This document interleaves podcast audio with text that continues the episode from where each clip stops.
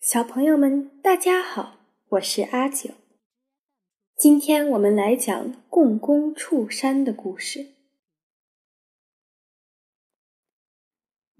相传很早以前，天上有一个水神，名字叫共工；还有一个火神，名字叫祝融。水神共工非常凶恶。有一天，他和火神祝融打起仗来，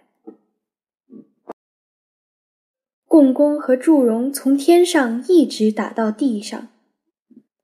共工和他手下的凶神坐上大木牌去追击祝融，天立刻塌了下来，天上出现了许多窟窿，地上出现了许多裂缝。共工和祝融打得难分难解，江河的鱼虾蟹子一起给共工助战。可是祝融更厉害，烧起熊熊大火，向共工反击，烧得共工手下的凶神焦头烂额，死去活来。果真是水火不相容，水神共工最后被火神祝融打败了。共工又气又闹，一头向西方的不周山撞去。不周山是一根撑天柱，一下子被共工撞断了。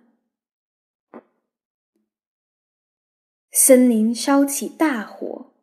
地上涌出洪水，人们有的被大火烧死了，有的被洪水淹死了。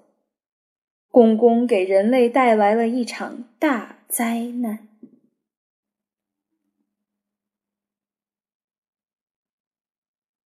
好了，小朋友们，今天就讲到这里，下个星期请继续收听阿九的杂货铺，下周见。